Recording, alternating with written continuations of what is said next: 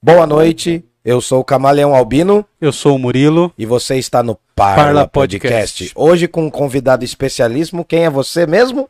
Samuca Galiego. Ah, então tá, é prata da casa, é prata Ah, da casa. É, E Eu sou do elenco de apoio. É o- é, é. Eu sou, não é figurante, é o melhor, é o, é o coadjuvante mais importante, é, o que É. rouba a cena. eu sou do universo estendido Isso, do Fala Porta do, é. do Parla, né, meu? Isso. Sou, sou do universo estendido aí. Quando a gente abre um portal aí do, do Doutor Estranho, né? Tá, a galera tá É. nessa agora, vai ser o filme dele, né? Eu sou Murilo da Terra 8. Ah, então tá.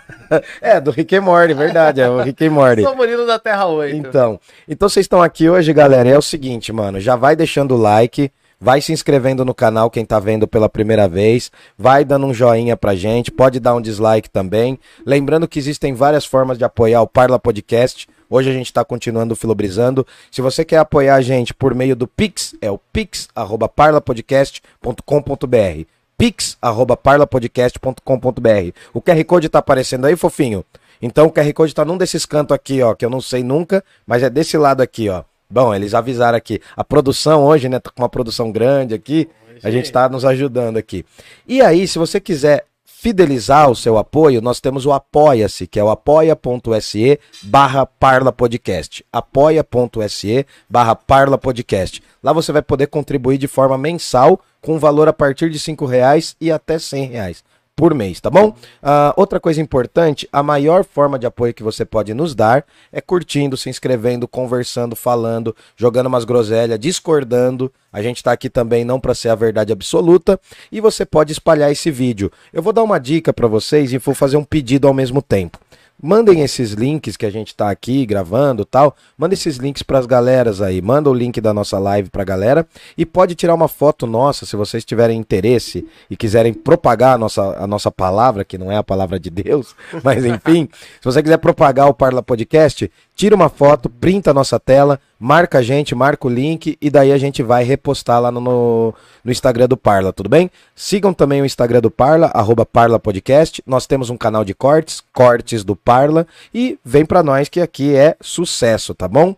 Bom, outra coisa importantíssima, é oito e pouco, bateu aquela fome, bateu aquela vontade de devorar uma comidinha, liguem na Pizzaria Giuseppe. Todas as informações estão aqui na descrição. Se você é de Jundiaí região, vem com a gente, curte a Pizzaria Giuseppe, liga pra eles enquanto a gente tá aqui na live e fala que tá vendo aqui, porque daí você ganha 10% de desconto numa pizza que já é num preço acessível, numa pizza que já é para os trabalhadores jundiaienses e de região também, tá bom? Vamos lá então, podemos ir, Murilinho?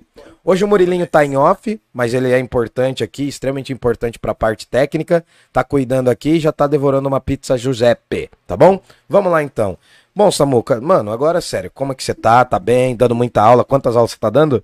Puta, 37, cara. 37. 37. Nossa, velho. pra, Ah, pra sobreviver, né? pra sobreviver, pra so- viver. Pra, pra sobreviver, pra viver. É, viver não dá, viver- umas 59, por É, aí. por dia se deixasse, né? É. É. E me diz uma coisa, você- passou no mestrado agora, cara. Você tá fazendo mestrado aonde? Como que é o bagulho?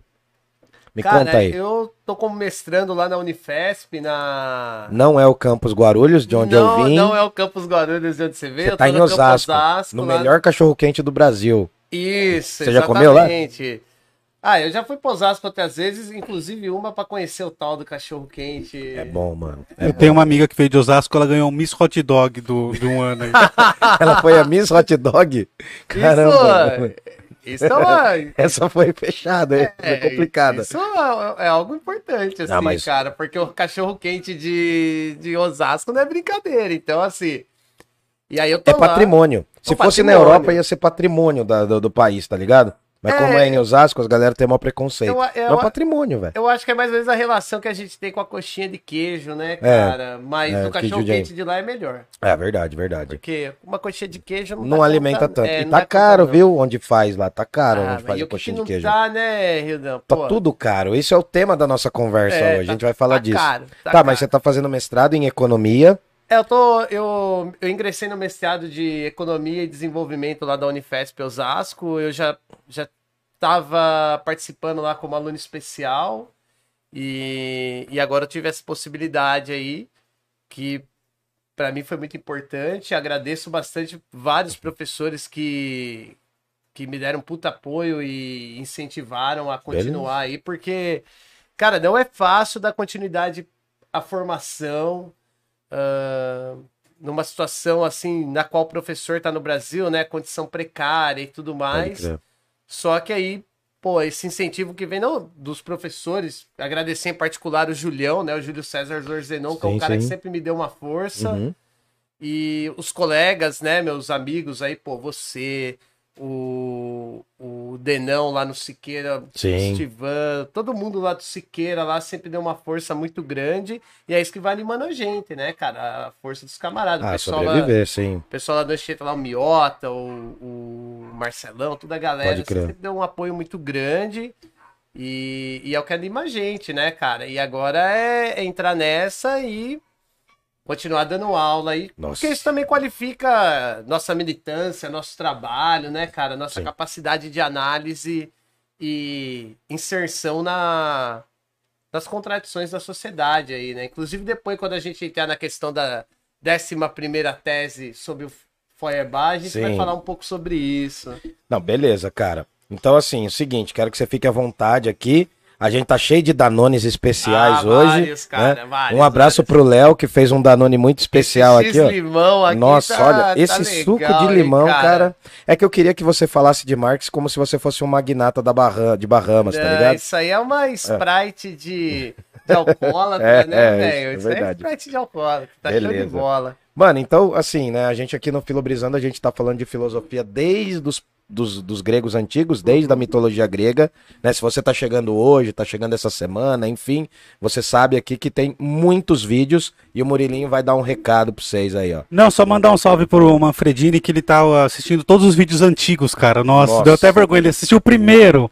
Tá estourando seu áudio, fofinho. Desculpa. É, aí vai, fala. Ele viu o primeiro. Ele, ele viu o primeiro, comentou lá, deu até uma vergonha de eu voltar a ver o primeiro episódio, sabe? Eu tenho vergonha de ver todos, cara. No final, depois que a gente sempre grava aqui, o Murilo bota na televisão pra gente ver. Eu já fico mó sem graça, mano. Ah, mano, Eu- você eu não- já parou pra pensar, por exemplo, as primeiras turmas que você deu aula? Nossa, cara? foi horrível. As Como- crianças como- sofreram. As crianças sofreram. nossa. É, já pensou poder Sofreram. voltar assim, ver? Eu acho que eu. Puta, cara, acho que ia dar um soco na minha própria cara, tá Ah, não, ligado? com certeza, cara? Porque, nossa, é muita cabacice, né? Não, é muito ruim, né? No começo é muito ruim. Não, mas eu tô ligado. Mas, ah, é aprendizado, mano. É Mas então, aprendizado. agradecer aí ao Manfredini. Quem mais tá na live aí? Fala aí, fofinho. Dá um salve aí.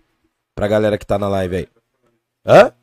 Tô falando, tô falando. É pra você falar quem tá na live que eu não tô vendo. É, tem o Kiro. Caralho, o senhor esqueceu de dar o visto no meu caderno, né? Ô, desculpa, mano. Não sei, foi pra você ou pra mim?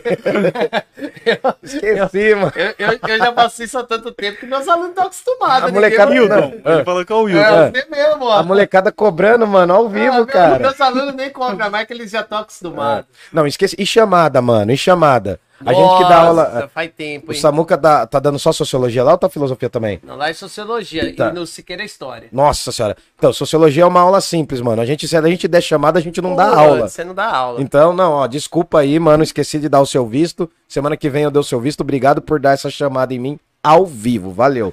Mais alguém, gordinho? O Léo PB mandou aqui, ó. Se Fala, você Léo. está lendo esse comentário, é bolsonarista, olavista, de direita, conservador, ultra-religioso ou um verdadeiro patriota, entre aspas, não coloque, não fique de fora desse bate-papo super descolado. Nossa, falar então de é. religião. É, vamos falar. Então é Matheus. Menestrel tá aqui com a gente. Salve, boa noite, Menestrel. Forte abraço. Deus. Abraço.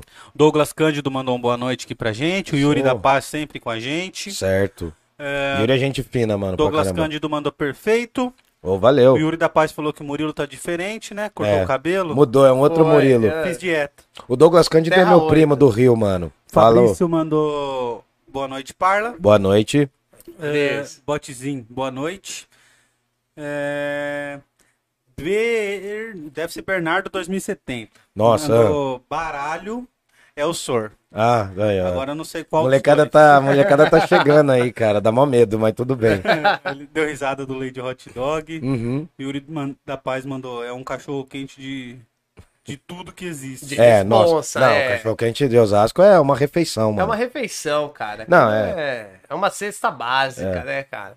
É, tem tudo nele. Mais alguém, fofinho? Aí o Kiro mandou isso do visto, o Douglas Cândido deu risada, a Júlia mandou um opa. Salve, Júlia. Olá, tudo É, bem? Júlia. Olha, o Kiro falou que te ama, Hildon. Obrigado, cara. Também te amo. Nossa, cara. Valeu. Isso, é. isso é dialética, né, cara? É, mano. Cobra e ao mesmo tempo É, afaga. fa- faz um carinho, exatamente, Ó, exatamente. galera, deixa eu só também dar o último recadinho antes de deixar com eles ali. Quem estiver assistindo aí, tira um print ou uma foto, se você estiver assistindo na TV ou no notebook, posta no seu Instagram e marca a gente, beleza? Que aí eu já vou repostar aqui também. Bota a Beleza? gente lá no Instagram lá, divulga, espalha o nosso link aí, tira uma fotinha nossa assim, sempre quando a gente tá fazendo careta. É, Bom, vamos lá então, mano? vamos nessa. Tá, cara, ah, eu vou me colocar na posição que eu tenho, né? Que é de leigo. Eu não conheço nada de Marx. A gente já falou aqui de Hegel, né? Que é um filósofo que vem antes do Marx, é um filósofo alemão, é um idealista.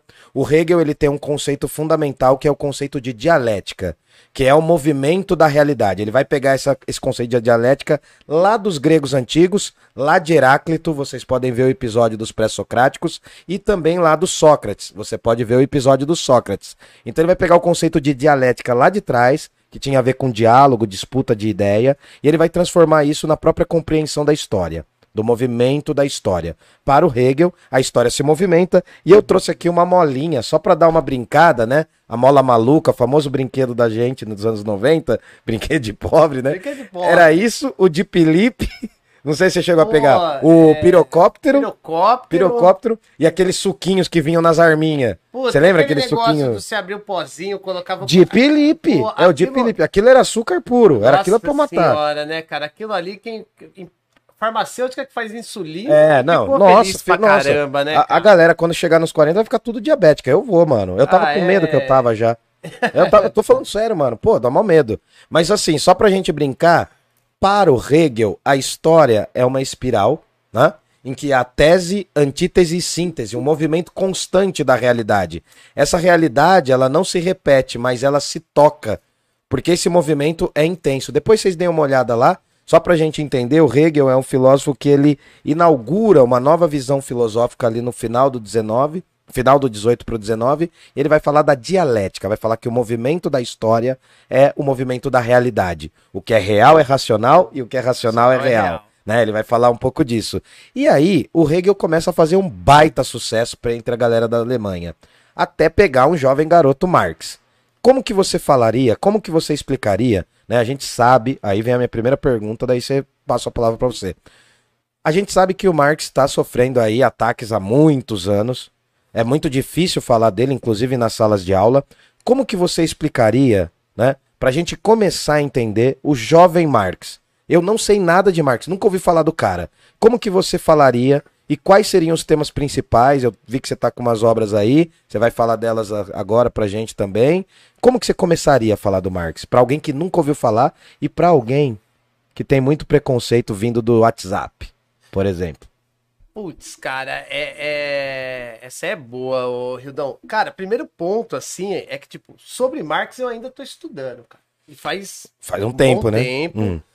Mas, assim, ele é um pensador que, como ele analisa a realidade, e a realidade, como você colocou, ela é dialética, Hum.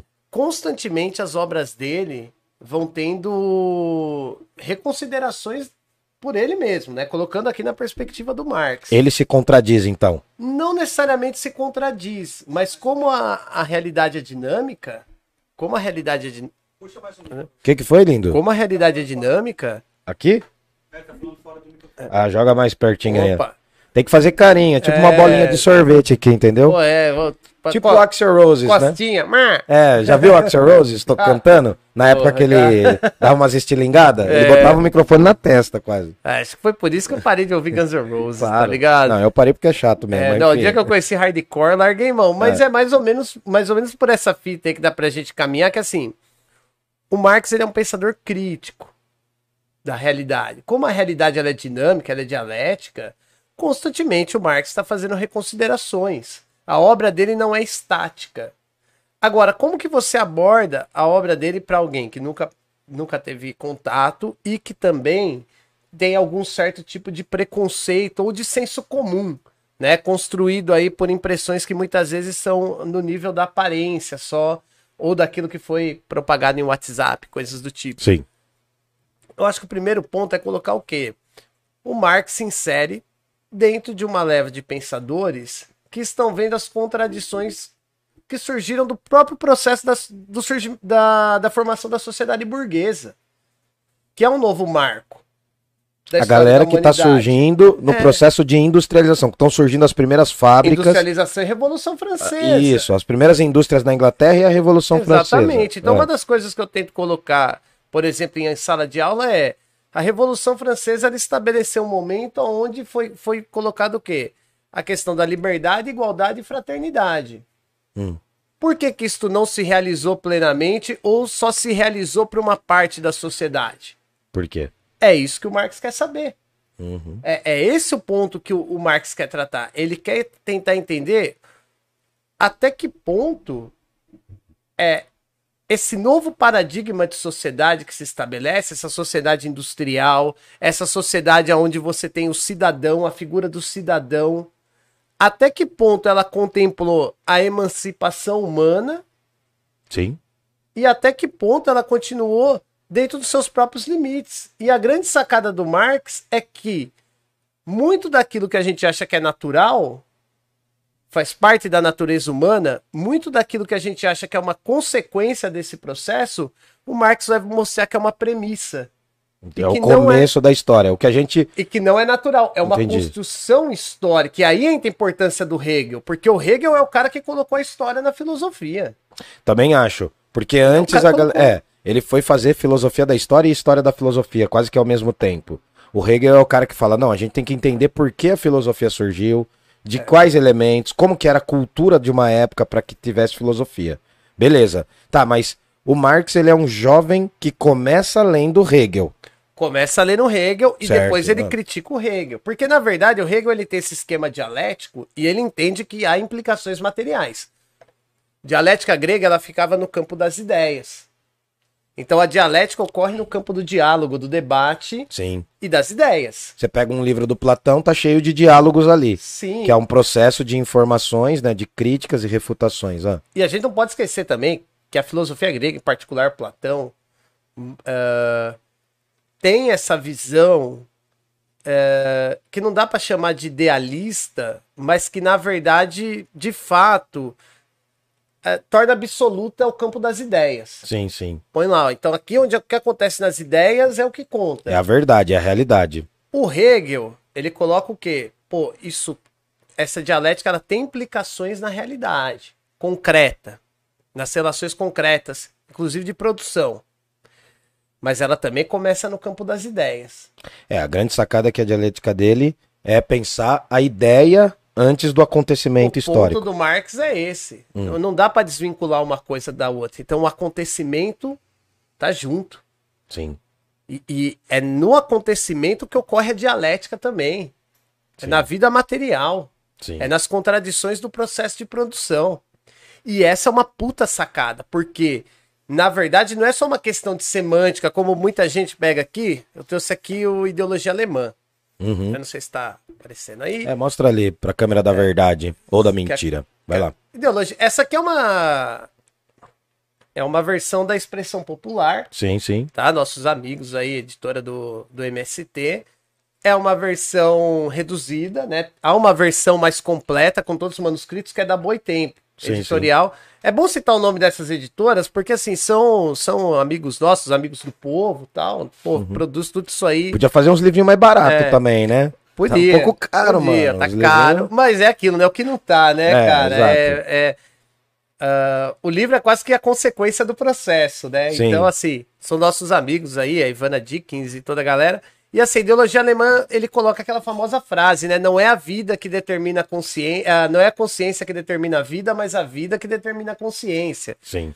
Tem um ponto, inclusive, aqui também que vai nesse mesmo sentido, que é o Marx colocando o quê? A filosofia alemã até então, e aí já não é só o Hegel, ele também coloca os jovens hegelianos, inclusive o Feuerbach, Uhum. que daqui a pouco a gente vai falar mais a fundo dele, e ele coloca o quê? A filosofia alemã até então ia do céu à terra. Aqui nós vamos da terra ao céu. Sim. Essa é a inversão que ele faz. E veja, não é que ele coloca que é uma relação determinista, embora possa parecer. Mas o que ele está falando é o quê? Essa dialética ela ocorre na realidade concreta e ela também influencia o campo das ideias. Sim. Que é aquilo que os nossos camaradas mais tradicionais aí falam muitas vezes, né? Você pensa, sua cabeça pensa onde seu pé pisa. Sim.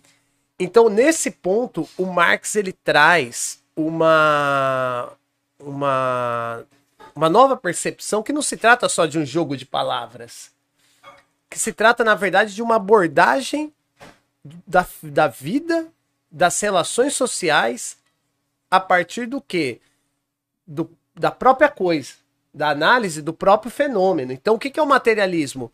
É você entender que não existe algo acima, transcendental, que vai explicar aquilo. Ou que você tem que olhar o fenômeno e tentar identificar os elementos transcendentais, colocá-la em cima em categorias e depois aplicá-los novamente à realidade.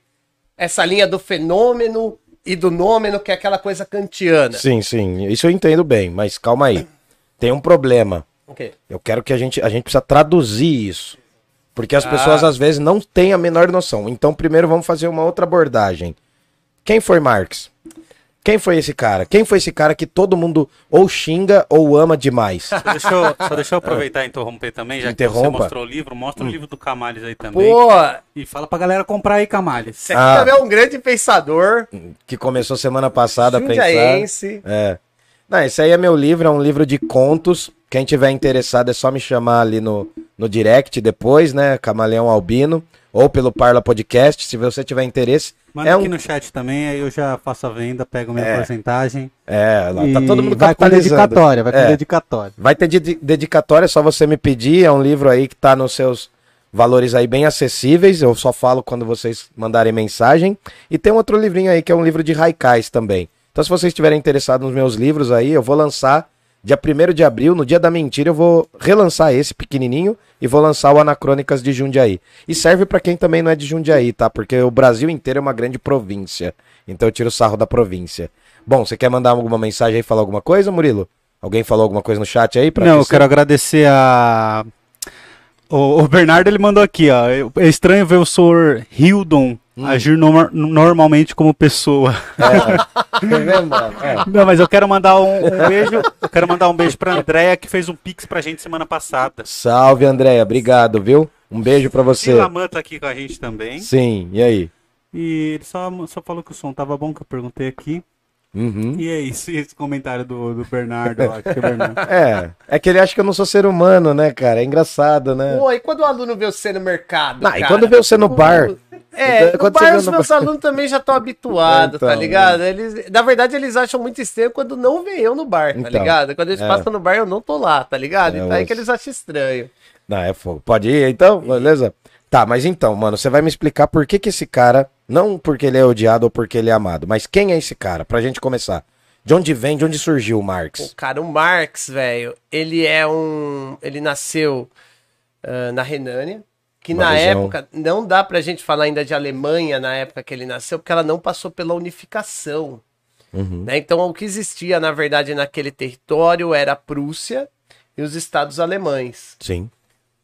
O, o Marx, né, Karl Heinrich Marx, ele nasce em 1818 e ele é filho do, da classe média alemã, né? O pai dele era advogado e Eles tinham origem judia, eles né? tinham origem judaica. Judaica, Inclusive, o pai dele teve que mudar o nome por conta das leis que não permitiam que judeus exercessem certos cargos. Uhum. E como o pai dele estava para entrar eh, num cargo de promotor público, algo equivalente a isso, na verdade, né? Eu não me lembro agora se é pro- promotor, defensor, mas era algo nessa linha. O pai dele era advogado, igual você.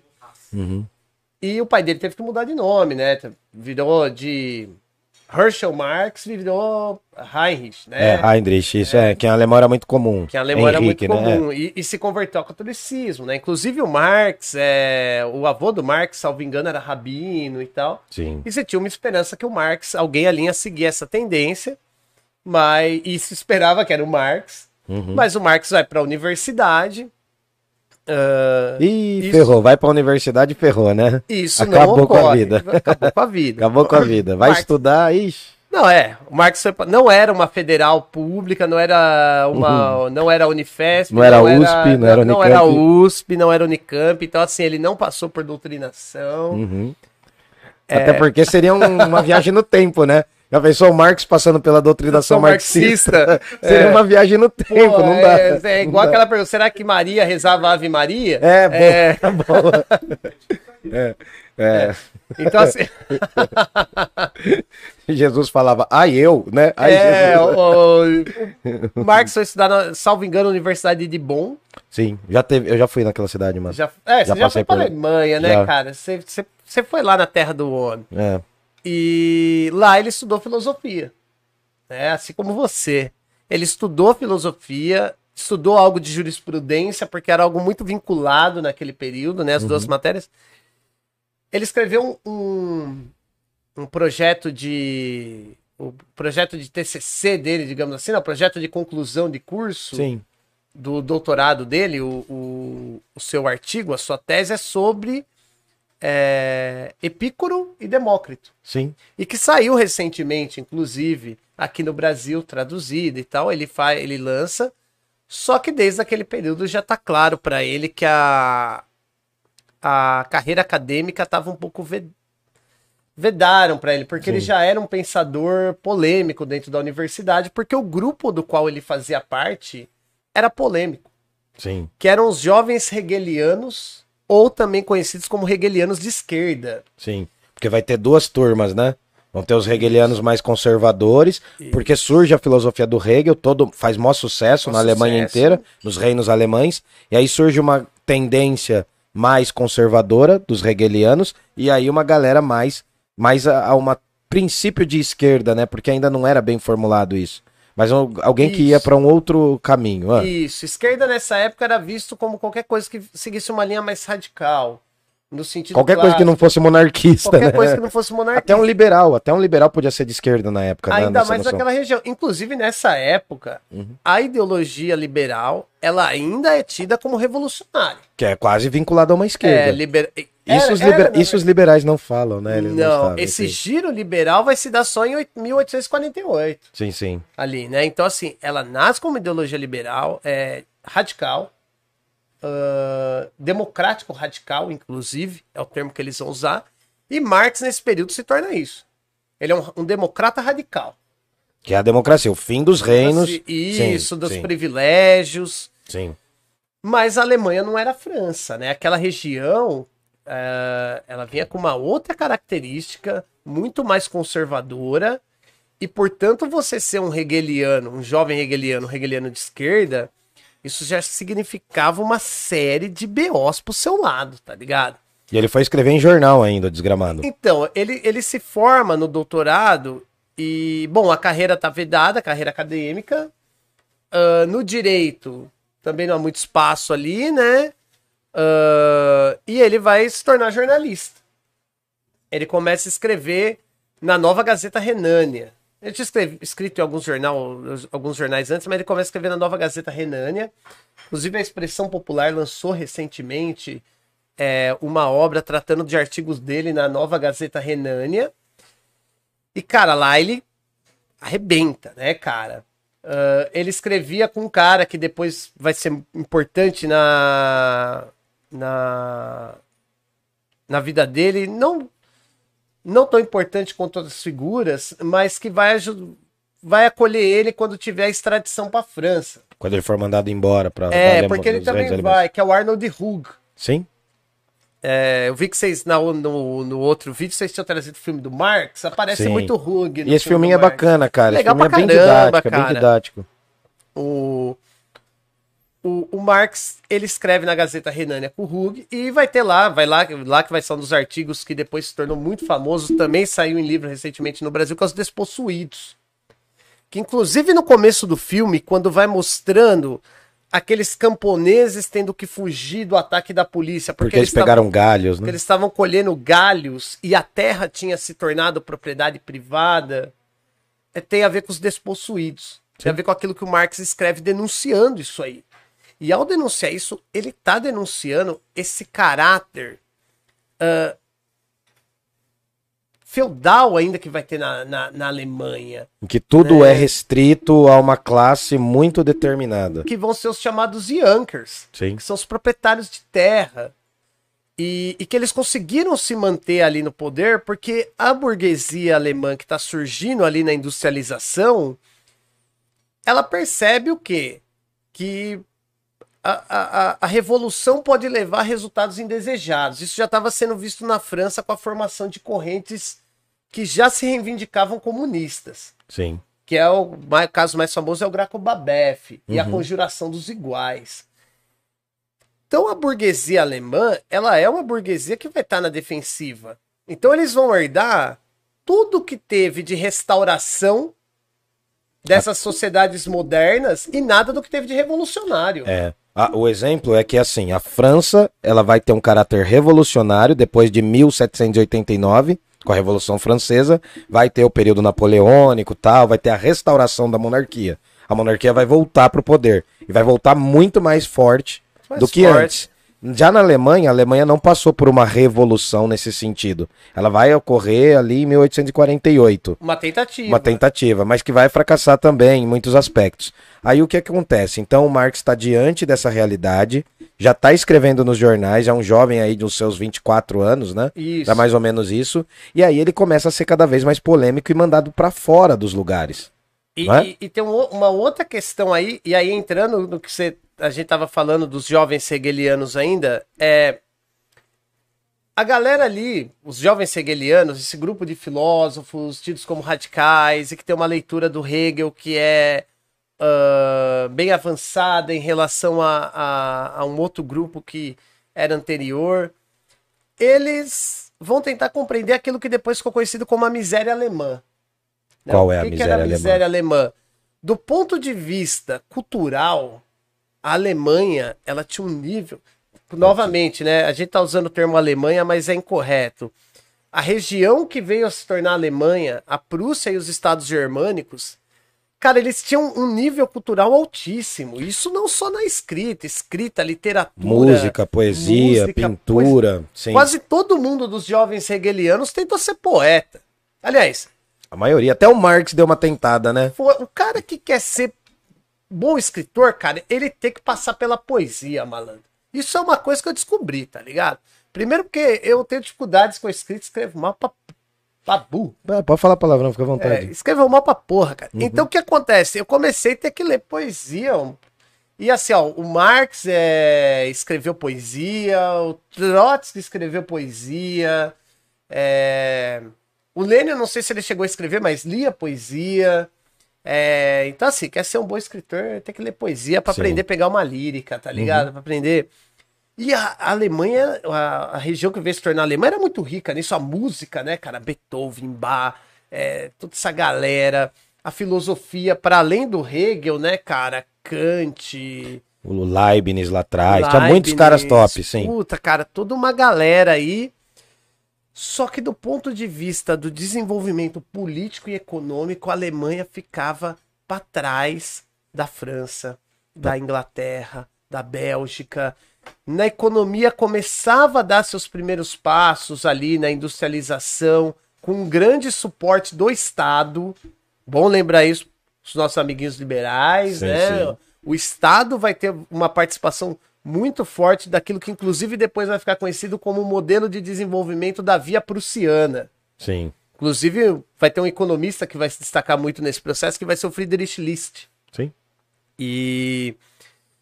Então, quer dizer, era um desenvolvimento econômico truncado, de uma burguesia que ficava na defensiva, ah, uma estrutura política que era antiquada, vinculada ainda a práticas eh, feudais, monarquistas. Do feudalismo, lá atrás mesmo. É, cuja grande representação era os Yankers, os quais a burguesia, inclusive, ao invés de entrar em antagonismo como Queriam aconteceu ser iguais aos caras. vai se vincular aos caras. Igual classe média. A classe média quer parecer com a elite, né? É. A classe média quer se parecer com a elite, só que ela tá muito mais perto de se tornar uma operária que nem a gente. De- Trabalhador, né? A gente é operário do saber, né? Que é professor. Isso. Sim, entendi. Inclusive ir. vai ter aquela coisa, né? Alemanha, Japão, Itália vão ser vistos como os, os países capitalistas de desenvolvimento tardio, Sim, no final essa- do 19. por essa via. Ah, bom, e aí voltando ao Marx, né? O que, que vai acontecer? Esses jovens hegelianos, eles estão muito imbuídos de tentar compreender as razões dessa miséria alemã. E aí, toda uma galera, do qual inclusive você já falou de alguns, Bruno Bauer, Max Stirner, toda Uhum. essa galera, e o Feuerbach também, é, eles vêm numa linha de entender que aquilo ali é uma, um reflexo e uma expressão ah, da religião.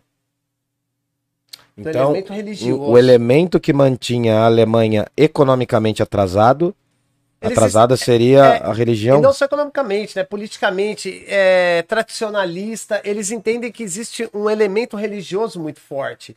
E eles vão escrever, vão fazer vários escritos ah, colocando essa questão religiosa como um grande entrave. Que essas, essas regiões são todas protestantes. É, o cristianismo, é, eles vão colocar, por exemplo, que no caso do Hegel, esse Estado, ele é um Estado que vai ter um forte caráter ah, Ultraconservador, luterano, sim. conservador. O Feuerbach vai fazer uma, uma crítica ao Hegel que vai um pouco nessa linha.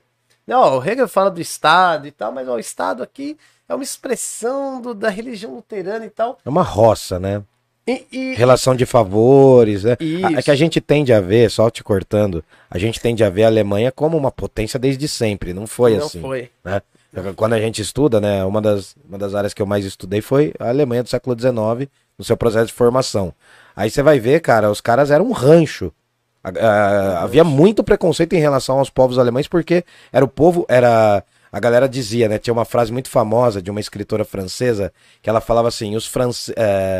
como que é? Os franceses têm a terra, o, por causa que é uma potência terrestre, uma potência num exército terrestre, os britânicos têm o mar, Mar, e os alemães têm o ar, tem o ar. porque não tem nada. É. Era uma frase famosa, Madame de Stael. Ela falava isso daí, falava que os alemães não têm nada. É uma roça isso aqui. Tanto que o processo de desenvolvimento. Não que a, a Inglaterra e a França não tenham utilizado de ferramentas estatais para proteção de mercado, para garantia do desenvolvimento da sua indústria.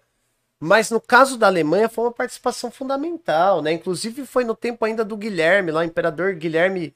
ah, Putz, o- agora não é só o imperador Guilherme, Joaquim, que ele vai, que vai fundar né, o primeiro forno siderúrgico e É, tal. sim, sim. O Estado que vai mudar, vai montar o famoso Gewerbe Institut. Ô, tava jogando alemão já, mano. Ó. Vambora, vambora. É, não, você, Não, É, falo é frases. só. economizar, Falo é. frases, falo frases. o Gewerbe Institut, que é, é o centro de, de formação de ofícios, né, meu? Então, quer dizer, formar uma, um setor es- especializado, tudo isso vai ter o papel do Estado no processo. Porque era um desenvolvimento tardio e precisava de um setor que garantisse o quê? Segurança para esse desenvolvimento. Tá, é uma sociedade extremamente atrasada do ponto de vista econômico, Político, político. extremamente avançada do ponto de vista da reflexão, Da intelectualidade. cultura, da intelectualidade. Tá, o Marx entra nesse campo, ele vai tentar estudar isso e vai falar, mano, a miséria da Alemanha é por causa dessa, desse vínculo exagerado com as religiosidades. Então, o Hum. Marx, ele é o cara que não entra nessa. Ah, bom, era isso que eu queria que você falasse. Ele, ele é o cara que não entra nessa. Embora ele vai ter uma crítica à religião, ele vai entender que ela não é um fenômeno que se explica por si só. E nesse ponto, o Feuerbach até vai, vai, vai oferecer eh, subsídios intelectuais no sentido de que o Feuerbach entende que a questão religiosa, na verdade, é o quê? O ser humano tem uma relação com a natureza, da qual o ser humano não consegue controlar plenamente. Então ele coloca a sua essência em um ser superior que possa garantir essa- esse equilíbrio. Esse ser superior é Deus. Uhum. Então, Feuerbach entende que Deus e a religião, elas são expressões dos seres humanos. Há uma inversão de papéis. O ser humano é o criador e Deus é a criatura. A religião inverte isso e o coloca em processo. E aí, um termo que o Marx vai usar muito e a gente vai falar semana que vem sobre isso: alienação. Cria-se um estado de alienação em torno disso de modo que os seres humanos não conseguem compreender a sua natureza nem a sua realidade, porque não conseguem ter a consciência em si, Eles têm a consciência a partir de formações de fora. Ele, precisa, transcendentais. ele projeta uma coisa divina e aí É. ele precisa voltar. Tanto que o? Forba tem um termo que ele usa que é Deus é a intimidade revelada. A intimidade do homem revelada. Tá, só para eu pontuar aqui, Ludwig Feuerbach foi um filósofo que viveu entre o Hegel e o Marx. É um dos primeiros caras a ver essa questão da religião como algo material, algo do ser humano. Vai ser importante, depois ele vai ser estudado na antropologia, bastante, né? Ludwig Feuerbach, se você pegar uma imagem dele, é um cara que tem acho que o maior cavanhaque do mundo. Pra quem paga pau, para quem paga pau pra viking, procura depois a figura do Ludwig Feuerbach. E é um nome engraçado, né? Porque é um lago de fogo em alemão. Feuerbach. E aí daí vocês procurem, é um cara que tem um. Meu, o cara tem uma senhora barba, acho que é maior do que a do Marx. É uma barba gigantesca, assim. Devia ter pulga ali. E, mas agora eu quero saber o seguinte: tem algum comentário aí? O pessoal tá vivo? Como é que tá aí, Murilinho? Tem comentário aqui sim. Diga, diga, diga. Tem perguntas e comentários. Uau. Bom, o, o Silaiman ele mandou, é verdade, o professor é muito expressivo em sala de aula, que ele falou que é legal ver vocês se comportando como gente. Mano, Não, eu tô ficando cara, sem graça, é- né? Aí o Manfredini mandou aqui, ó. Pessoal, pergunta: como começar a ler o tio Carlinhos? Tem algum livro de apoio ou algum livro dele mais fácil de se iniciar? Tá. Qual o porquê de hoje o Marx ser visto como um vilão doutrinador? É o grupo do Zap da minha família que falou isso. Sim, sim. Mais alguma? Tem mais alguma? e o Kaique ele mandou, fala, meus queridos, precisa assistir a live passada, achei muito importante o tema. Beleza, fala, Kaique. É, só pedir pra galera que chegou aí, dá o like, beleza? Curte, se inscreve, compartilha. A gente tem o nosso Pix, que é o pix.parlapodcast.com.br. Curte a gente, vai no QR Code. Tem um QR Code aqui, você pode abrir né, na- no, no seu grupo aí, no, no seu banco tal. Faz essas paradas aí. Outra coisa, tem o Apoia-se também. apoia.se barra Parla Podcast, você pode contribuir mensalmente, só que a maior forma de apoio sempre vai ser você espalhar o nosso link, vai ser divulgar. Então dá uma fotinha aqui, ó, dá uma printada na tela, coloca lá no Instagram, fala que tá vendo a gente, dá umas risadas aqui, vai lá na Pizzaria Giuseppe, se você é de Jundiaí região, pede uma pizzola e come falando bobagem com a gente aqui, tá bom? Bora lá então. Tá, ele, vai, ele falou de uma questão fundamental, ele quer saber de obras para ler do Marx. Só, é, não, eu só vou fazer um gancho aqui. O Ludwig Feuerbach, ele meio que abre a mente do Marx.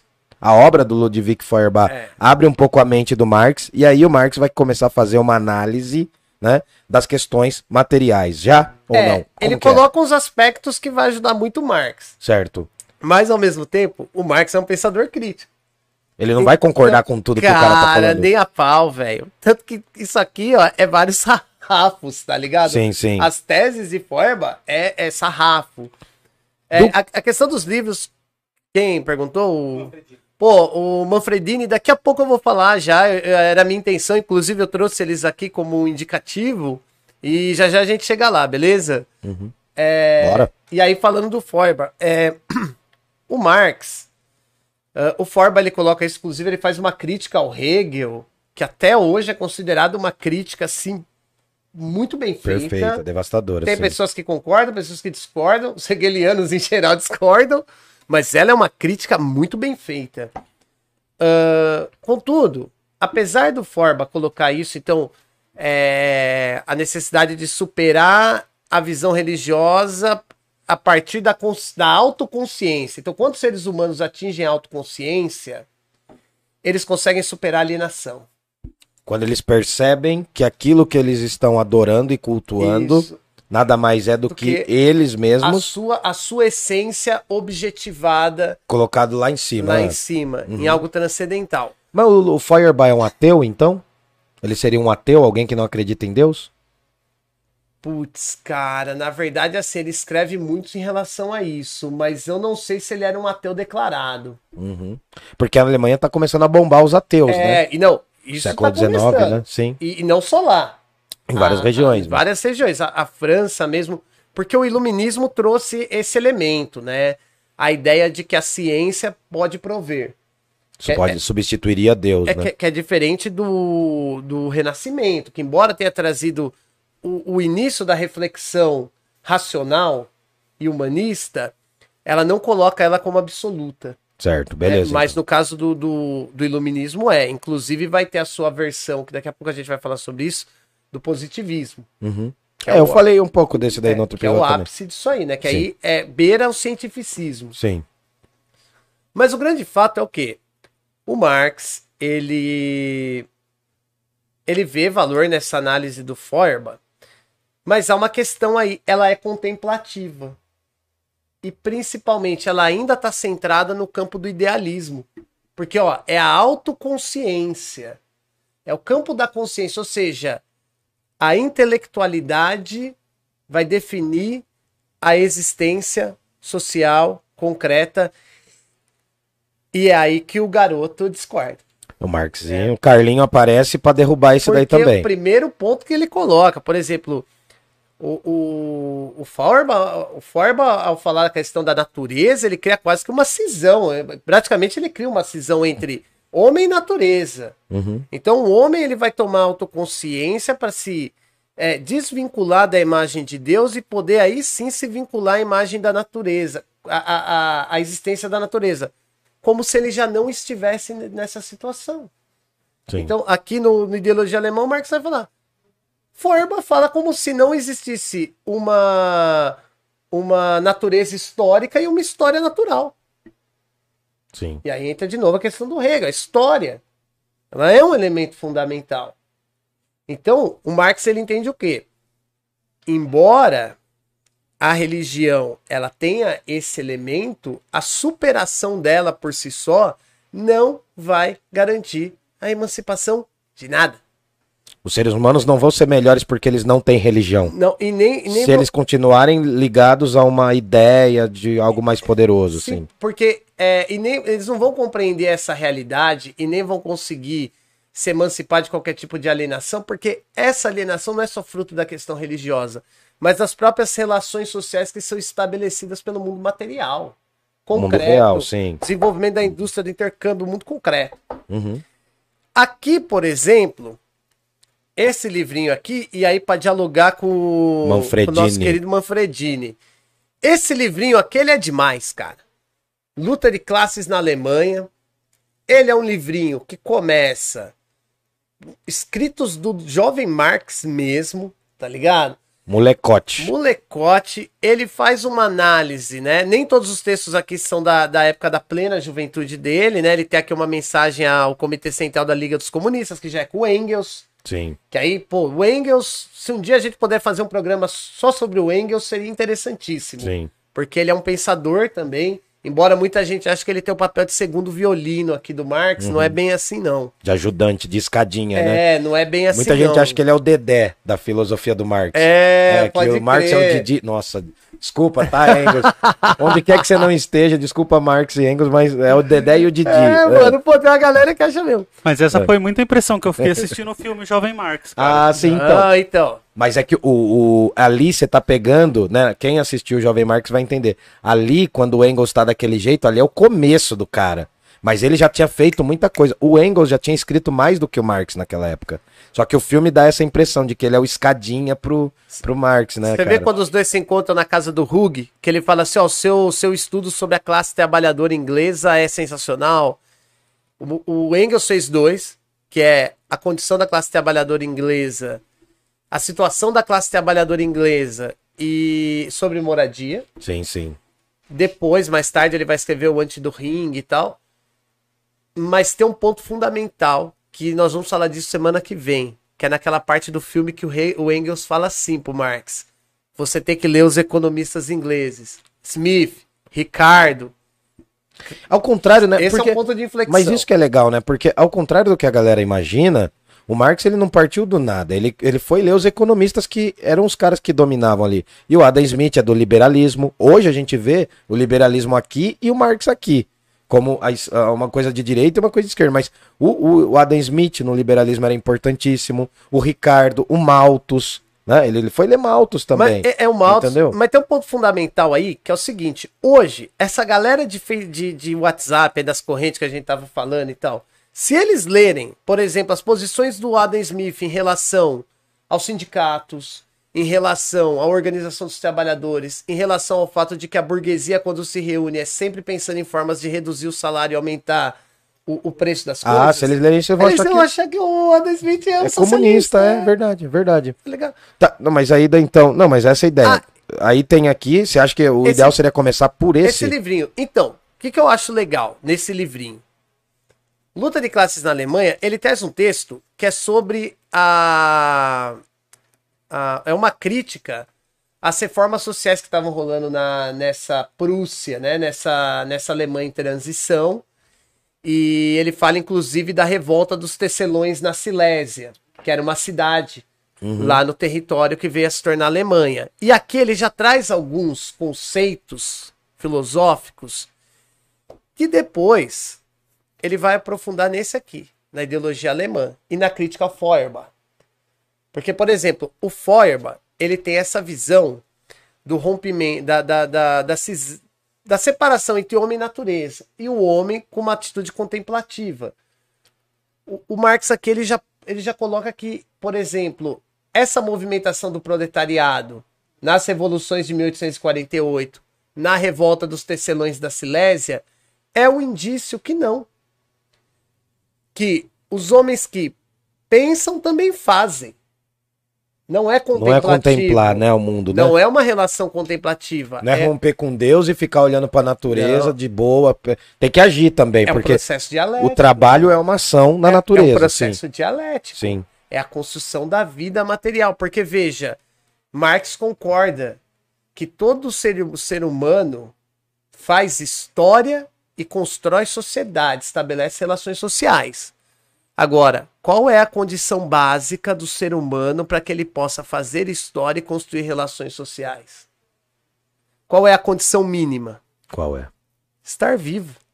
E é vivo do ponto de vista material. É vivo do ponto de vista carne, sangue, osso, músculos. Porque é o estar vivo e o, o trabalhar que permite que aquilo que só existe na nossa cabeça possa se transfigurar em concreto, Possa interagir, sim. possa interagir. É o trabalho, é o mediador entre o homem e a natureza e que permite o intercâmbio dos valores produzidos na natureza em valores concretos para atender às nossas necessidades.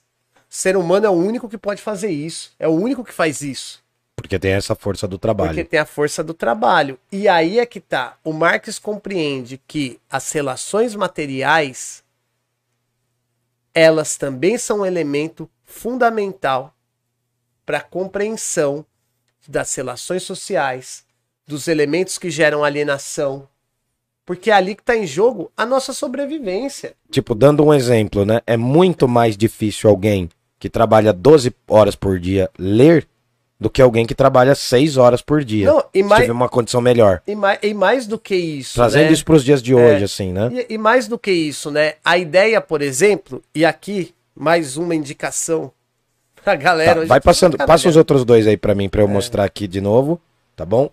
Isso Este aqui, aqui, ó. vai, pode falar, pode falar. sobre a questão judaica. Esse aqui também.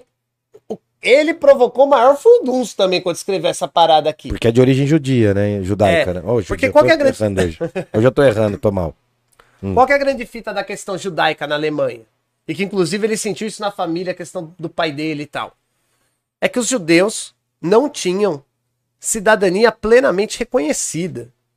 Tinha vários é, Eles eram considerados párias, né? Eles eram considerados É, não, apátridas. assim. apátridas. Então, assim, a gente percebe que essa, a- a- essa questão do judeu na Europa antecede muito ah, outros debates que a gente né, pode fazer em um outro momento. Mas a grande questão aqui pro Marx é o quê? É que o Bruno Bauer, um cara que você já falou, jovem hegeliano, ele coloca o quê? Que se os judeus estão querendo um Estado que não seja cristão, que não estabeleça relações a partir da religião, seria fundamental que primeiro eles começassem abrindo mão da sua. Ou seja, o judeu abre mão de ser judeu. Da sua fé e tal. E, desse modo, ah, ocupar esses espaços e encaminhar a, a igualdade civil. O que, que o Marx vai falar? Ele fala, meu, isso não tem nada a ver. Desde a Revolução. Francesa já há uma separação entre o homem, no caso o ser humano, e o cidadão, que é o que os franceses chamavam de citoyen. Sim. Então já há uma separação entre sociedade civil e Estado. E aí que vem um elemento fundamental, que o Marx vai falar o quê? E digo mais, a igualdade civil não vai garantir reconhecimento dos judeus Pô, nenhuma. Porque o que vai garantir é a emancipação social. Taria- ah, só para trazer para os dias de hoje, a gente vê as questões das lutas identitárias, da população LGBTQIA+, da questão dos povos indígenas, das questões da até da- dos povos negros, tal. É uma luta ainda. Virou as questões identitárias e a gente te- algumas pessoas falam de identitarismo até, né? Que virou uma, um cunho até ruim. Será que não seria parecido isso? Teve gol aí, ó. Teve de gol. quem foi o gol, gordinho? Aqui nessa região mora mais o quê? Ah, é, gol do então, grande chance de ter sido Corinthians. Estourou um pipoco aqui do lado de Rojão. E então acho que dá pra relacionar com esses fatos, não dá? Por exemplo, claro que é muito diferente os dias de hoje e tal. Claro. Mas, por exemplo, a igualdade civil dessa galera não garante. Gol do Palmeiras? Ixi. A igualdade, a igualdade nos direitos civis não garante qualidade de vida dessas pessoas, ainda hoje. Não garante. Veja, não é que o Marx coloca aqui que isso não é importante. Ele acha que Ele tem que dar um passo a é- mais. Ele acha que é importante. Mas ele não acha que é os judeus abrindo mão de ser judeus que vão encontrar isso. E principalmente, ele não acha que a igualdade civil vai dar conta das contradições. Não vai, o- os judeus que não tinham direito aos mesmos empregos não vão começar a ganhar emprego por abdicarem de ser judeus. É, e mesmo que tenha igualdade civil, isso não significa que eles vão ser contratados, porque as contradições vão continuar. Então ele acha o quê? Que somente superando as relações sociais que estabeleceram essas diferenças é que você vai conseguir superar isso aí. A Saquei. grande questão é que aqui e aqui o Marx ainda não estabelece de maneira clara é quem, né? Quem é esse agente que supera essas contradições, que realiza essa emancipação social? Aqui ele começa. Por isso que eu falei que esse livro é legal. Porque Sem aqui é quando ele começa a superar o idealismo. Sim. Aqui vai ter a base da crítica, e aqui é quando ele começa a enxergar o papel revolucionário no proletariado e o debate central na questão de classe. E veja, a gente está falando de, pelo menos no caso do- dos escritos dele sobre os tecelões da Silésia, é, é um, mais ou menos ali um pouco antes do manifesto do Partido Comunista. Sim. E aí, perguntando o que você falou, trazendo para cá, na questão identitária e tal, é, quando a gente pega países como o Brasil, países periféricos, é, aí as contradições elas aumentam e existe uma importância nessa luta chamada de identitária, que eu prefiro falar das opressões, Uhum. que é o quê? É, ela manifesta a contradição de classe também. E aí a questão é taticamente e estrategicamente como vincular, vincular elas. Então, por exemplo, a questão do desemprego do LGBT, em particular dos transexuais, que é crônica e estrutural, ela não está desvinculada da questão do desemprego estrutural como um todo. Porque boa parte do desemprego está vinculado a, a- aos limites do sistema capitalista. Da, a manutenção do poder social da burguesia passa pela questão do desemprego. Por exemplo, as pessoas trans têm mais dificuldade de arranjar emprego, já por conta da aparência, por conta da do estereótipo, trans, do estereótipo. da imagem que se faz deles E também, e porque, delas, e sim. também porque é interessante para o capitalismo ter um grupo que seja depre- é, degradado. Porque quando você tem uma boa parte da população em condição de degradação, você consegue rebaixar o nível da sociedade como um todo e torná-la degradante por completo. Então, é interessante, do ponto de vista da emancipação social, o transexual, colocar o debate sobre a questão do desemprego entre transexuais vinculadas a do desemprego de forma geral. E também é interessante para os desempregados que não sejam transexuais abraçar essa pauta, porque a superação da degradação dos transexuais significa a superação da degradação da sociedade como um todo. E aí vem a grande questão, compreender aonde está a estrutura. Ora, a gente costuma falar muito, né? Racismo estrutural, homofobia estrutural, machismo estrutural, mas qual é essa estrutura? Essa é a estrutura do capital. Ela é a estrutura do capital. Se isso garantir a acumulação de capital, vai e será feito. Tá. E aí, essas questões de costume e tal, elas vêm atreladas a isso também. Então é uma relação dialética.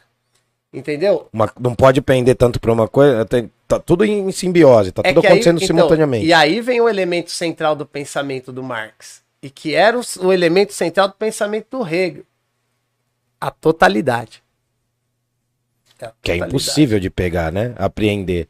É uma abstração. É, é uma abstração, mas que existe concretamente, como a Sim, gente sim, está vendo aqui. É palpável. É, é palpável. A grande abstração, na verdade, é é a visão kantiana do fenômeno e do nômeno, né? Então Sim. você pega um elemento da sociedade, compreende até o fim, depois encaixa lá novamente. É esse efeito que nós falamos de você procurar elementos que possam transcender em categorias, fazer essa leitura em categorias e depois aplicá-la à realidade. Tá, mas- você- Sim, sim. Não, mas assim, só pra, só pra eu entender. Eu tenho que fazer o papel de advogado do diabo, mano. Uhum. Pra mim tá muito legível, mas eu, eu não sei se pra todo mundo tá. É. Sim, sim. Mas assim, só pra gente resumir. Nós saímos, nós partimos da ideia que tem o Hegel, que é um filósofo também alemão, que vai criar uma nova, um novo aspecto da filosofia. Vai falar que uma coisa é idealista, a filosofia dele é idealista, e ele coloca o processo histórico, que é chamado de dialética. Né? E a dialética dele é idealista.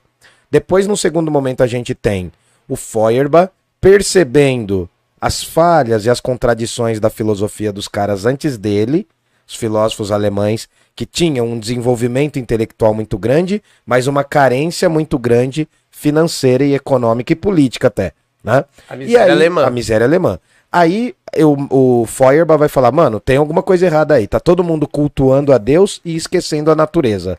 A gente tem que se separar da divindade e voltar a relacionar-se com a natureza de forma ideal. E que se Aí- dá no campo da consciência. No campo da consciência. Aí chega o Marx e fala: Não, mano, vocês estão errados. É. Vocês estão errados, vocês estão viajando no bagulho. Vocês estão viajando, vocês não estão entendendo que antes de produzir o intelecto, a gente está vivendo numa questão material. A Isso. primeira realidade de todas não é a inteligência. A primeira realidade de todas são as questões econômicas e sociais.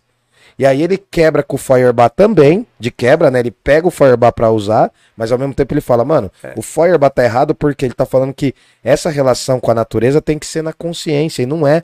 O Não é. que faz a relação do ser humano com a natureza é o trabalho. Então, mas você percebe Entendeu? como essa linha do- da filosofia Tentei alemã, resumir.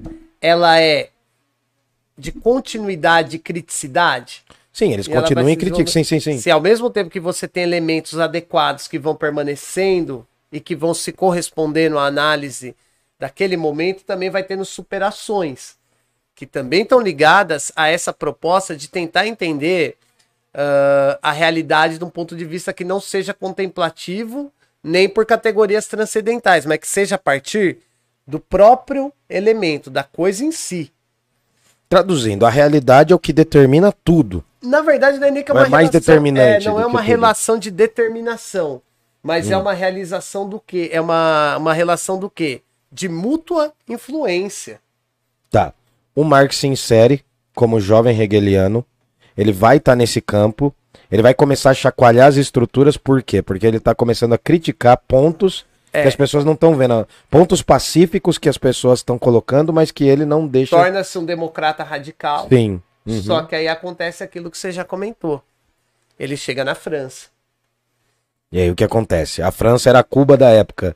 não, não era, Puta, economicamente. é, mas, era provocativo. É quando ele Era chega na. França, lá o movimento proletário tá pegando. Os proletários, só para quem ainda não entende, a gente, tem, Os a gente tá partindo. os trabalhadores. Sim, sim. São todos os trabalhadores de fábricas, de Isso. pequenas tecelagens, de pequenos comércios, muito pobres. E no caso da França, você tem um segmento também do que a gente poderia chamar de classe média, que lá Uhum. era a pequena burguesia, Sim.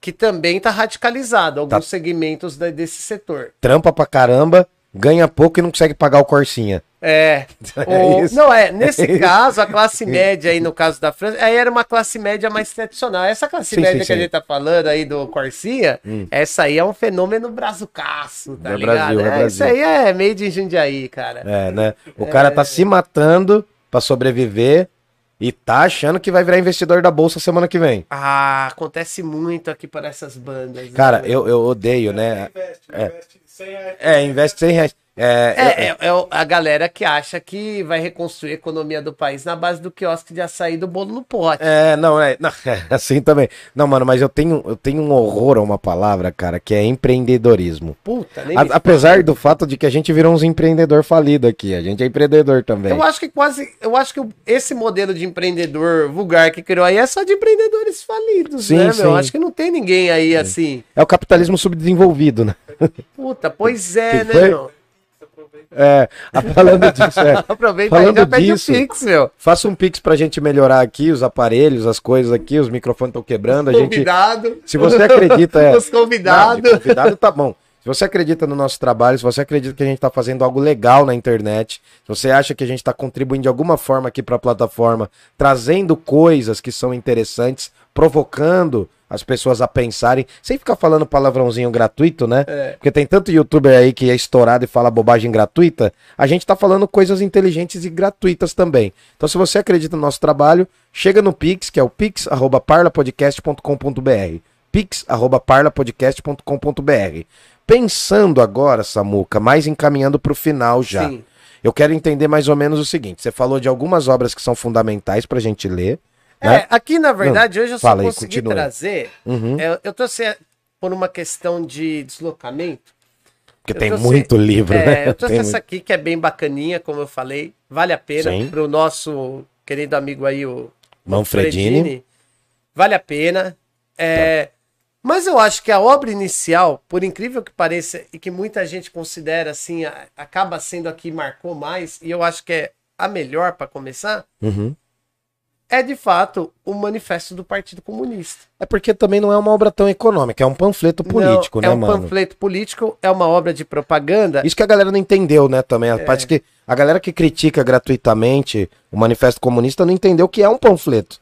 O negócio tem que causar um espanto mesmo, né? É, e não só isso, eu acho que o Marx ele consegue colocar ali é, uma série de elementos que depois vão estar inseridos de maneira mais profunda, é, em- tanto em obras que ele escreveu depois, quanto também ela expressa é, de maneira resumida coisas que o, o Marx escreveu antes. E que estavam acontecendo É, na época também, Como, né? por exemplo, disso aqui, o elemento do, do proletariado, das possibilidades que ele oferece, como é, única classe que não tem um sistema de dominação para impor Quem que é a única classe que não tem um sistema pra impor? os trabalhadores. Porque eles já estão sendo É, impostos porque- a fazer aquilo. Porque ele é o único que não tem propriedade. Só pra gente falar uma coisa, a gente tá falando trabalhador, não é trabalhador com regime CLT.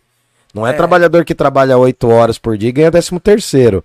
A gente tá falando de trabalhador que trabalha 15, 16 horas, de crianças que trabalham em minas de carvão, de crianças e mulheres que são fustigados, que apanham por trabalharem pouco, sendo que já trabalharam mais de 12 horas. A gente está falando de uma indústria de base que está surgindo, porque vai ter muita área da metalurgia, da tecelagem, é o primórdio disso. A gente está falando de uma sociedade em que a regra era o trabalho infantil. Não hoje em dia que ainda temos trabalho infantil, mas isso é a exceção.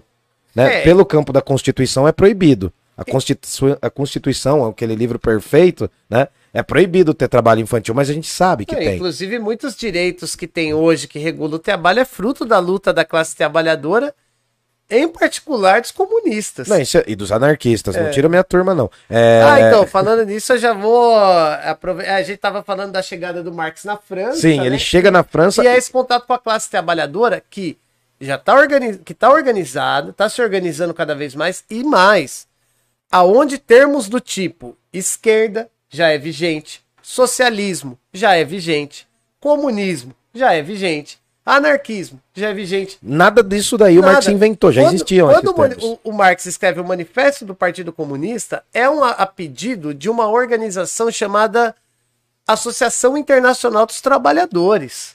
Ou seja, você já tinha trabalhadores se organizando em nível internacional, claro que ainda dentro da Europa e talvez algo ali nos Estados Unidos, mas você já tinha organizações. Sem lembra é, lembrando também o que? Você já tinha, por exemplo, o termo comunista. Como eu falei, para nomear, por exemplo, pessoas do tipo Graco Babef, que era um, um revolucionário radical. Esse cara era fogo, né, mano? era foi o cara que foi preso direto, era preso direto. ele Preso passou, direto. O cara passou mais da metade da vida preso mesmo, literalmente, assim, cara. Tanto que Era- a, a, a AIT e depois E o cara a... ficou, foi em todas, né? O cara Todas. era arroz de festa de todas as revoluções, né? Tudo que tinha lá, ele falou, mano, Não, me a chama. polícia já até É. conhecia o cara, Não, assim. não, não precisava de RG, já falou, ih, já chegou o cara. E, e a Liga dos Comunistas e a AIT, ela, ela tem uma, uma ligação com a, com a Conjuração dos Iguais, né? Que, que é o grupo do Babef. Uhum. Então, é que depois foi Liga dos Proscritos e tal. Mas, olha os nomes, né? É, não, é só termo. É, podia ser nome de banda, né, mano? Liga dos pô, Proscritos, né? Eu lembro de uma vez uma organização que eu militei, cara, que o nome era tão grande que a bandeira parecia bula de remédio, cara. Como que era? Aí, ah, eu não vou falar aqui, mas era, era gigante. Mas tem um ponto, mas foi uma organização importante na minha vida, tá ligado? Me ajudou Sim. muito no sentido de formação e de aprender o que é militância. Mas lá na França, ele vai passar a ter esse contato com a classe trabalhadora propriamente dita. É, ele também passa a conhecer outras figuras que estão escrevendo sobre os trabalhadores, tanto que se você pegar no manifesto do Partido Comunista, e por isso que é importante ler, você vai ver que o Marx não está isolado, nem é único. Você tem lá é, o capítulo 4 que ele escreve os tipos de análise burguesa, que ele põe o socialismo burguês, ele põe a análise de todo mundo, e ele coloca os limites dessa análise, e lá ele vai conhecer figuras do tipo Bakunin, Bakunin, russo anarquista. Mikhail Bakunin. Ele vai conhecer Pierre Joseph Proudhon, Proudhon, sim, e é lá que ele vai conhecer o Engels, sim. que vai ser o grande parceiro intelectual e militante dele. A balada tava acontecendo na França, então. Na França, era lá que a era o rolê. França é que era o buchicho. É, embora na Inglaterra você tivesse começando, um movi você já tinha um movimento ludista, que era um movimento de quebra de máquinas Esses organizado legais, pelos mano. trabalhadores. Esses caras eu gosto. É, inclusive tem um, um de- um debate muito interessante na história que é assim, os ludistas ficaram conhecidos como os caras que quebram máquina e isso ficou meio que no, no ar.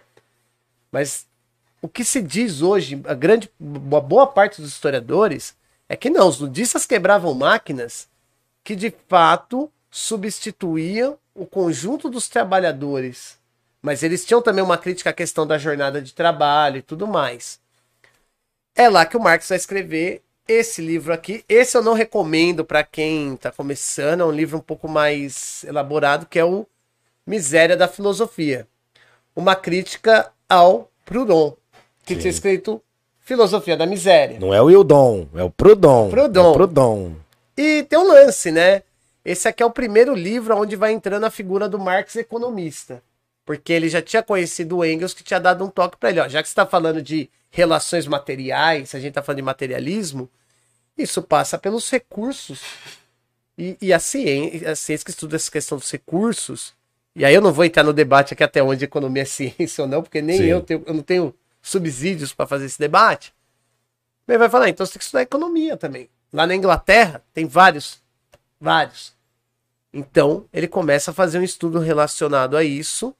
E é nesse período também que ele escreve, um pouco antes, na verdade, porque o, o Engels já tinha dado esse toque, os manuscritos econômicos filosóficos Esse é bom. que é de 1844, que é aqui que ele começa a fazer uma análise profunda sobre essa questão da relação com a natureza, o caráter do trabalho como um elemento de especificidade da, da espécie humana, Que é só a gente que faz que trabalho. é só a né? gente que trabalha. Que maldição, né? É, ele coloca, por exemplo, como que há essa. Porque o trabalho não é uma maldição. Né? Ah, pra mim é.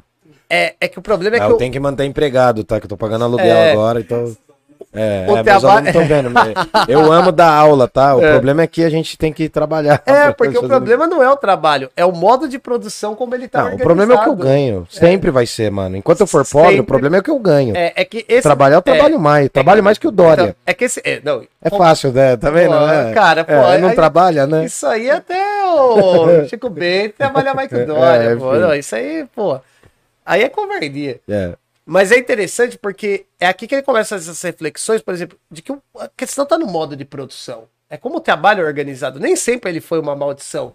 Pelo contrário, na maioria das vezes ele, durante um bom período da história, ele teve um caráter emancipatório. Né? Então a questão não está no trabalho em si, é o que ele se tornou na nossa sociedade, que foi o quê? Uma mercadoria. Você tem que Mas- vender. Mas isso a gente vai. É, mas isso a gente vai trazer no próximo programa. Mas é importante a gente ter essa noção, porque perceba, embora a gente fale o jovem Marx, o velho Marx, é, há diferenças, há. Mas há uma linha de continuidade profunda que eu acho até. é- quem fez muito essa divisão e debate muito essa divisão foi o filósofo francês Louis Althusser. Sim, sim. Aqui no Brasil, Michel Louvi faz um, um debate sobre essa questão, mas há uma linha de continuidade e de permanência muito forte.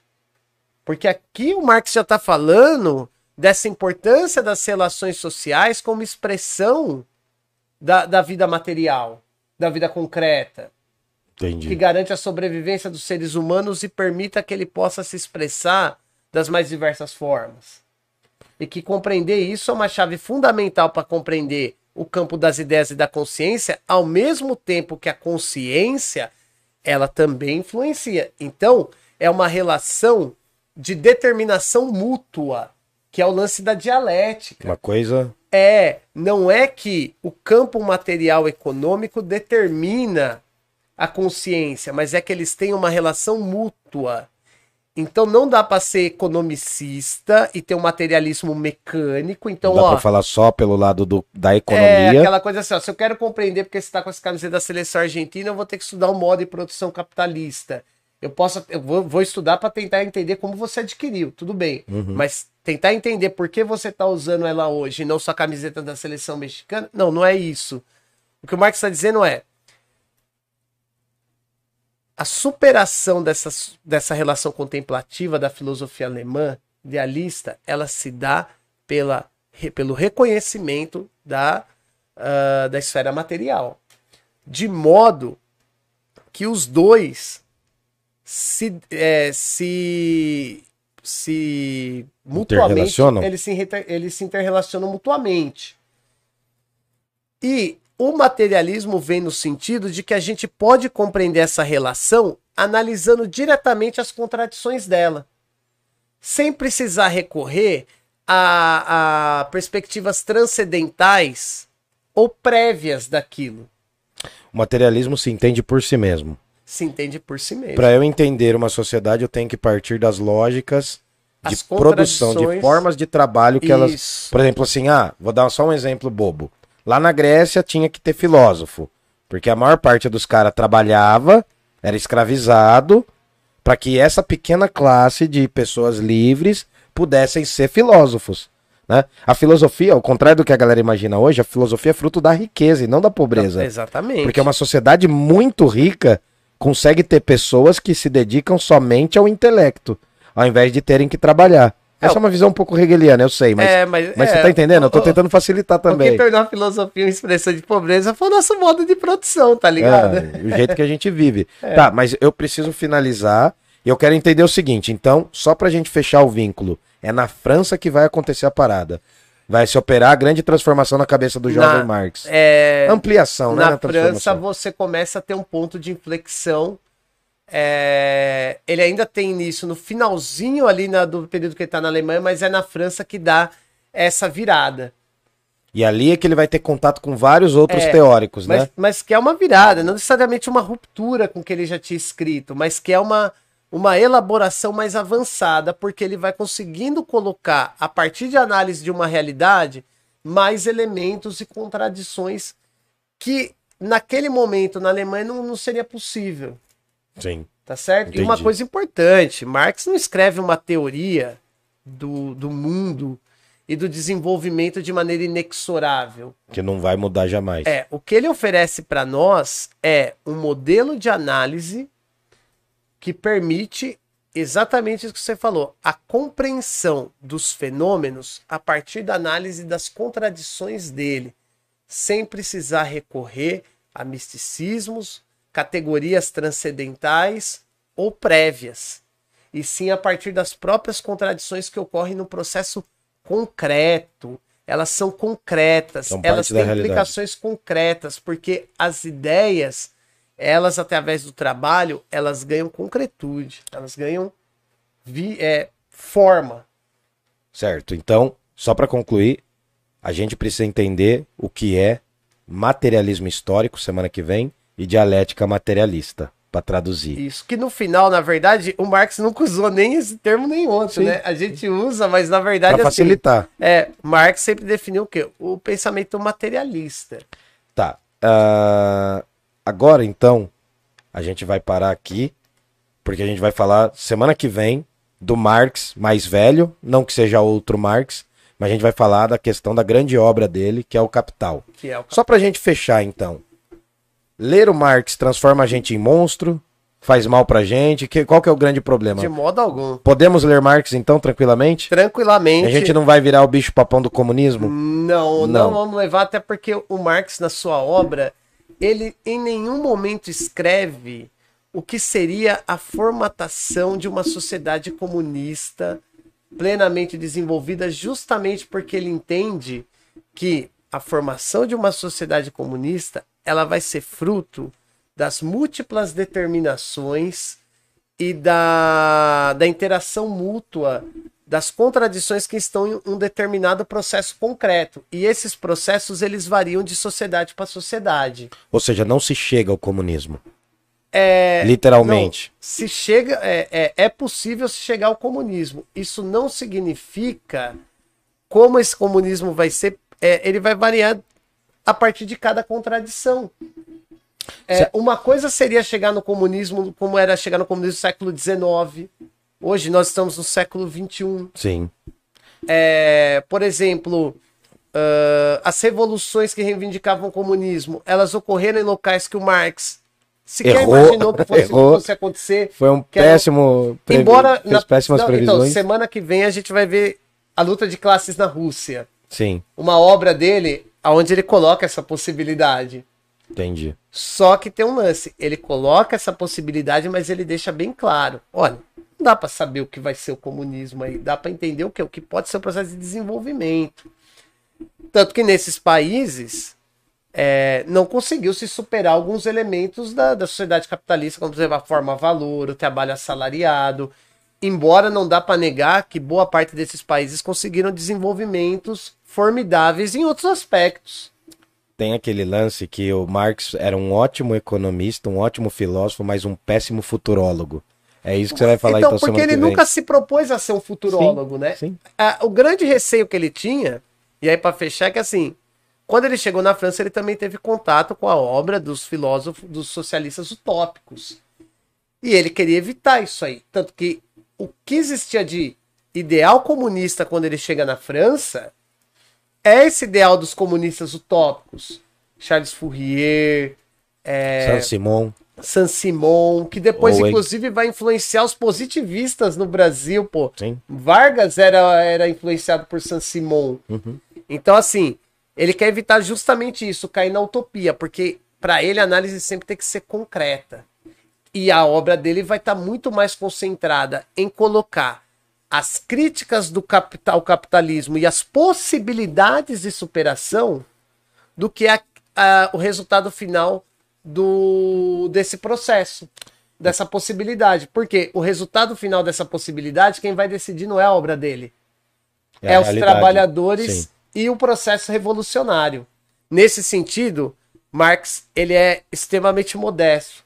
Ele não está querendo se colocar como o agente é, do futuro. Ele não está querendo se colocar como um Moisés que vai levar para uma terra prometida. O que ele coloca é o quê? Existe a- essa a possibilidade desse mar abrir. Existe a possibilidade da gente fugir da escravidão. O que vai acontecer lá é, é- vai ser fruto do próprio processo material e concreto da revolução e dos trabalhadores. Beleza. Era isso. Temos, temos perguntas aqui, ó. Bom. Muito, muito nessa. Pegando esse gancho que vocês estão falando aí, o Manfredini perguntou: Sempre quando pensamos em religião, em principal a cristã, nós nos policiamos para não cometer um anacronismo ou de considerarmos a questão da época para os dias de hoje. Nos legados de Marx, isso temos de ter cuidado também, visto que o mundo em que vivemos hoje é muito diferente do ocorrido naquela época, temos que fazer igual a Bíblia, pegar o que nos interessa e descartar o que não nos interessa? Eu acho que tem pontos do Marx, obviamente, que foram superados. A gente precisa entender que, por exemplo, Marx é um pensador, que é um ser humano e tal. Então, isso deve ocorrer. É uma leitura. Nós temos que fazer uma leitura do Marx como Marx fazia uma leitura dos filósofos e economistas que influenciaram. Crítica. Crítica. Não precisa comprar todo o pacote, é, né? É isso que o Marx queria. A gente tem que fazer uma leitura crítica. Porém, uh, os elementos fundamentais do, do que o Marx coloca aqui, eles ainda não são muito relevantes porque o capitalismo não foi superado. Alguns elementos fundamentais que são colocados na obra dele ainda permanecem. A forma valor, a, a forma mercadoria, é, a mais-valia. Então, esses elementos, eles ainda estão aí. Eles podem não estar na mesma forma, mas o conteúdo concreto deles permanece. E, de certo modo, até se ampliou. Quando a gente pensa, igual tá falando, que era um advogado, quando Marx escreveu que eram os chamados profissionais liberais, o que era um professor.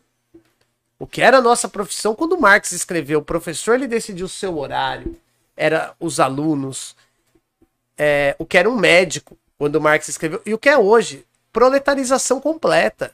Você tem, por exemplo, profissões que, que, que trabalham hoje com uma lógica de produtividade, de meta, de, de é, completa exploração.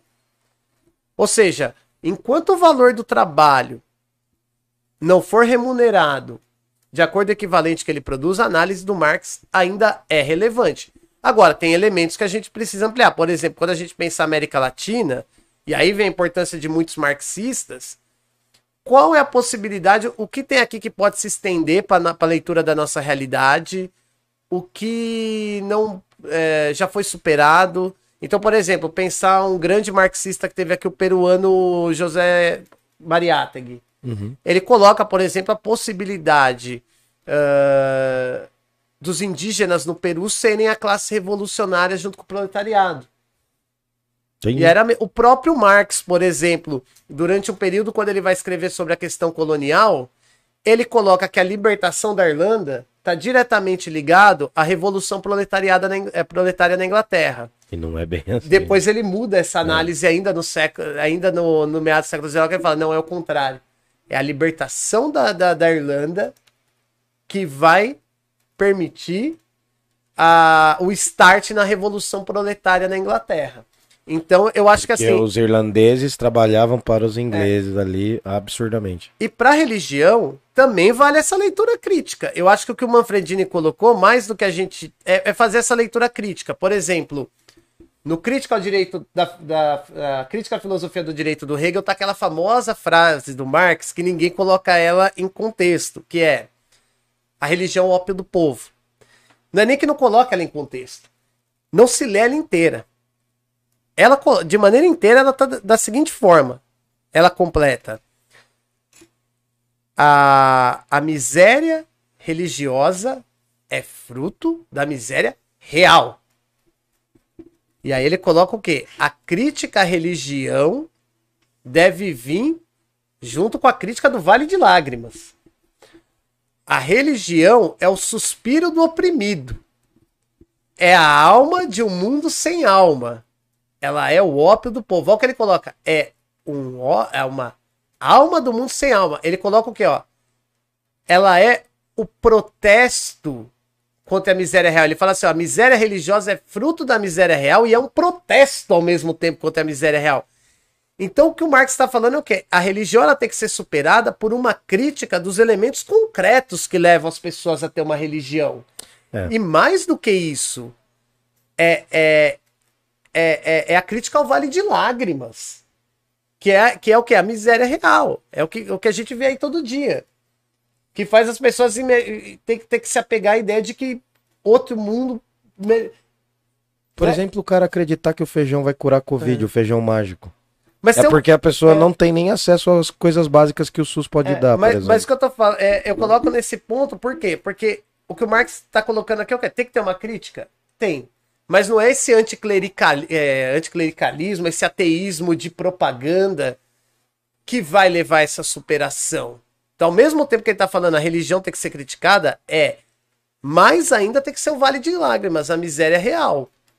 E não é esse anticlericalismo que era muito comum na época dele, aquilo que a gente tá falando do ateísmo Sim, sim. iluminista, era muito comum na época dele, que não leva a nada.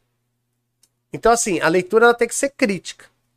Seja do Marx, seja da religião, seja do pessoal negacionista, e principalmente entendendo quais são os elementos concretos que levam a isso. Entendi. Mais alguma Entendi. pergunta? O Yuri da Paz ele mandou aqui, ó. Uma crítica ao idealismo. A teoria de Marx busca referencial no material, na análise de como as coisas são e não como deveriam ser. Certo, ótimo. É, isso aí. É, E a Andréia Sobral mandou aqui por último, né? O Salve, Rogério, né? Na verdade, o Rogério tá perguntando o que vocês acham do livro 18 de Brumário. 18 Brumário. Porra, cara, pra mim é o melhor livro do Marx. Só que assim, aí eu tô puxando sardinha pro meu lado. Semana que vem eu também vou trazer ele aí. Mas eu tô, eu, tô, eu tô puxando sardinha pro meu lado porque é o seguinte: o 18 Brumário é o Marx historiador. Isso, Só fala o que acontece. O que, que ele tá analisando no 18 Brumário pra galera entender? 18 Brumário foi uma revolução, não foi? Sim, O- Não, foi um golpe. O o golpe. Foi um golpe, golpe, bem é- longe de. O nome do livro é o 18 Brumário de Luiz Bonaparte. É. é a ascensão do sobrinho de Napoleão Bonaparte é, como primeiro presidente eleito na França e depois ele se torna imperador. Ele é, ele dá um golpe. Coisas bem comuns aí nas sociedades contemporâneas, dar E, e é ali que tá uma frase. E, e é interessante essa obra porque não só é o Marx historiador, como é o Marx aplicando uma grande parte desses conceitos filosóficos em um processo concreto. Na verdade, é uma trilogia da França. Luta de classes na França, o 18 Brumário de Luiz Bonaparte, a Guerra Civil na França. E é no 18 Brumário que tem a famosa, famoso trecho do Marx que ajuda a entender muito isso que a gente tá falando de materialismo e dessa relação. Pô, foi muito. Como é o nome do cara? Rogério, Pô, Rogério, foi muito bom você ter colocado isso aí, cara, porque é justamente nessa obra que dá pra gente entender essa é, relação mútua entre é, o concreto e o consci- a consciência, que formam a realidade material. Que ele vai falar o seguinte, ó. É, é assim, começa assim o, o parágrafo. Em algum momento de sua obra, Hegel diz que a história acontece, por assim dizer, duas vezes. A primeira como tragédia a segunda como farsa. Os homens escrevem a sua história, mas não, mas não escrevem como querem. E sim de acordo às condições que lhes são dadas. E essas já, já se encontram como estão. Então veja, o Marx reconhece que existe uma dimensão da, da, da aspiração humana, dos seres humanos escreverem sua história, é, da consciência. Mas ela não acontece como nós queremos, mas de acordo às condições que lhes são dadas. E elas já se encontram como estão. A nossa possibilidade de transformação delas. E depois o Marx vai mostrar nessa obra o quê? Que ao abdicar disso, o resultado da França, ao não aceitar a revolução, foi a restauração. Inclusive tem um trecho fundamental, é, puta, sensacional ter falado disso, que é o seguinte: você quer entender o que é a ascensão do Bolsonaro? Você quer entender o que é? Leia o 18 Brumário de Luiz Bonaparte. Porque ali está o segredo da ascensão do medíocre. Você quer entender o que é Collor? Você quer entender o que é Bolsonaro? Leia. Quer entender o que é outros que estão aqui na nossa região também? A gente não. S- Leia o 18 Brumário de Luiz Bonaparte, que ali está a ascensão do medíocre. Como que ele ascende? E aí a gente vai entender uma coisa que vocês falaram na última live de direita e esquerda.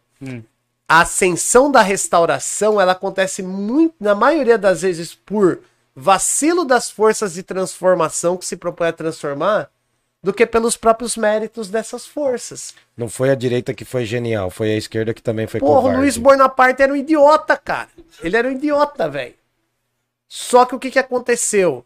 É, a França não conseguiu avançar nessa superação e nessa contradição entre igualdade, liberdade e fraternidade civil igualdade, liberdade, fraternidade de fato. E por que que não consegue? Porque você esbarra nos interesses concretos. Porque as relações elas são concretas. E quando se viu que para avançar nesse sentido seria necessário entregar, integrar os proletários, e isso teria impacto em acumulação de capital e lucro, todas aquelas forças burguesas e pequeno-burguesas compromissadas com o progresso abdicaram disso. E já vinham abdicando desde 1848. Prefiro uma monarquia até que ver o trabalhador bem. Que é a né? realidade da elite brasileira, por exemplo, que prefere ser elite de um país pobre do que classe média de um país rico. E toda vez que não há esse avanço, o que há é restauração. Então é, quando a esquerda não avança, o que avança é o reacionarismo. Quando a revolução não avança, o que avança é o retrocesso. E é por isso que a gente também está nessa. Porque Assim. quando a Constituição que se dizia cidadã não avançou para se tornar uma, uma, uma Constituição operária, o que avançou foi o retrocesso, o que avançou foi o nosso passado. É democracia sem recorte de classe, é escritório de despachante da burguesia. Caramba. Bom, é isso aí. Mais alguém? Mais alguém? A gente finaliza aqui. Batemos, batemos. Você tá com medo de perder seu emprego amanhã? Se alguém vê isso aqui. Ah, tô. Não, não, vai fazer o quê, né, meu? Ah, meus, alunos já, meus alunos já me zoaram aqui, eu tô ferrado. É, não, pô. Bom, é, a gente agradece, né? Foi denso aqui, foi tenso. A gente vai dar um tempo para vocês processarem. Semana que vem a gente vai falar do Marx do Capital. É, na semana que vem, na quinta. Na terça a gente tá falando umas groselhas aí. Acompanhem a gente. Se vocês curtiram o nosso trabalho, se vocês viram qualidade aqui no que a gente falou, se isso contribui de alguma forma para você, apoie-se, considere a possibilidade de apoiar a gente e considere a possibilidade de fazer um Pix.